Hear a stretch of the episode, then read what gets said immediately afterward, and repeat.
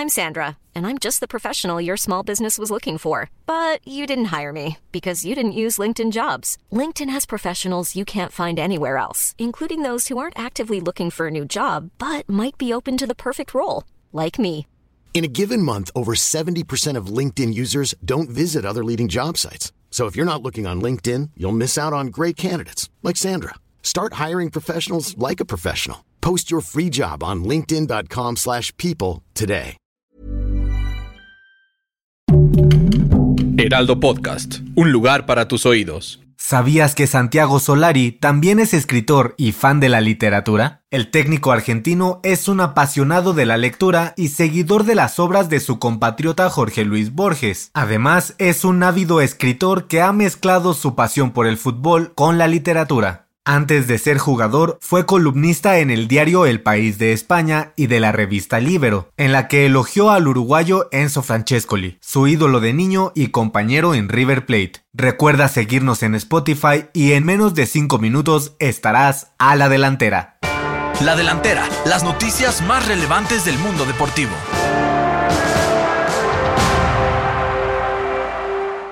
Santiago Solari ya no es el director técnico del América debido a sus pobres resultados en lo que va del torneo. El empate de último minuto ante Querétaro fue la gota que derramó el vaso al colocar a las Águilas en el penúltimo lugar de la tabla general del Clausura 2022 de la Liga MX. El argentino deberá de ser recompensado con 2.8 millones de dólares por la rescisión de su contrato y se anunció que habrá un entrenador interino mientras se concreta la llegada del nuevo timonel.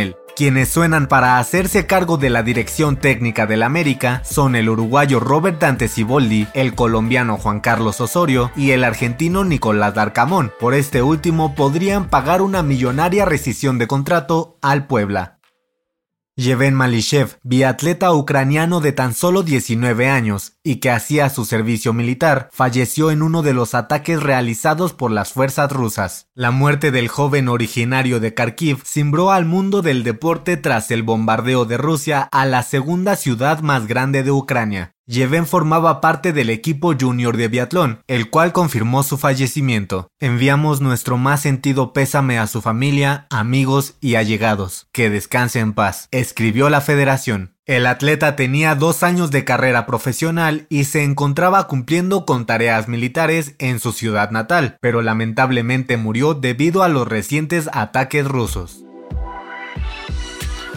Red Bull quiere renovar a Max Verstappen. Actualmente, el piloto tiene contrato vigente hasta 2023, pero ya le ofrecieron entre 40 y 50 millones de euros por cuatro años más y estaría con la escudería austriaca hasta 2027 o 2028. De confirmarse su renovación, el actual campeón de la Fórmula 1 no solo se convertiría en el deportista neerlandés mejor pagado de todos los tiempos, sino que también igualaría el sueldo del británico Lewis Hamilton de Mercedes. Por su parte, el mexicano Checo Pérez únicamente ganará 7.5 millones de euros, pero pese a la notable diferencia, Red Bull consintió al tapatío con un incremento de sueldo. El año pasado ganaba poco más de 3 millones de euros. El aumento fue mayor al 50% y renovó su contrato hasta 2023.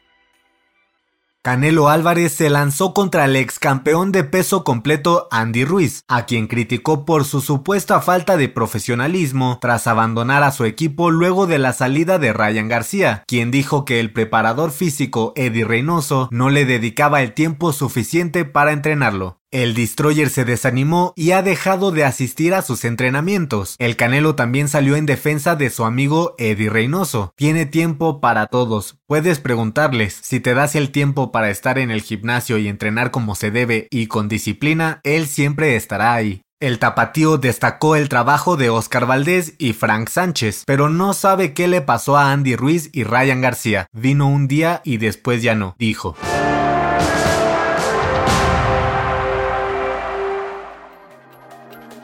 Para tomar la delantera te traemos la agenda con la actividad deportiva más importante del fin de semana. El viernes 4 de marzo, los Lakers tratarán de salir de su mala racha al enfrentar junto a LeBron James a los Clippers en duelo de la NBA. El sábado 5, en actividad de la jornada 9 de la Liga MX, Monterrey recibirá al América, mientras que Santos Laguna visitará a las Chivas. En el boxeo internacional, destaca el duelo que tendrá el nicaragüense Román Chocolatito González frente al mexicano Julio César Martínez en un combate super mosca que se perfila como la pelea del año. Y el domingo 6, en el fútbol internacional, roban cámara los duelos entre el Manchester City y el Manchester United de Inglaterra, mientras que el Napoli y el Milan se verán las caras en Italia.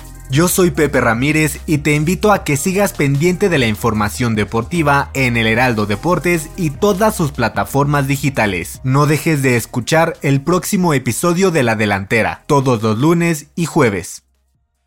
La Delantera es una producción del Heraldo Podcast. Encuentra más información en heraldodeportes.com.mx y síguenos en nuestras redes para estar enterado de todo lo que acontece en el mundo deportivo. Twitter arroba heraldodep-mx. Instagram arroba el Heraldo Deportes MX y encuéntranos en Facebook y YouTube como El Heraldo Deportes. Mom deserves the best, and there's no better place to shop for Mother's Day than Whole Foods Market. They're your destination for unbeatable savings, from premium gifts to show-stopping flowers and irresistible desserts. Start by saving 33% with Prime on all body care and candles. Then get a 15-stem bunch of tulips for just $9.99 each with Prime. Round out Mom's menu with festive rosé, irresistible berry chantilly cake, and more special treats. Come celebrate Mother's Day at Whole Foods Market.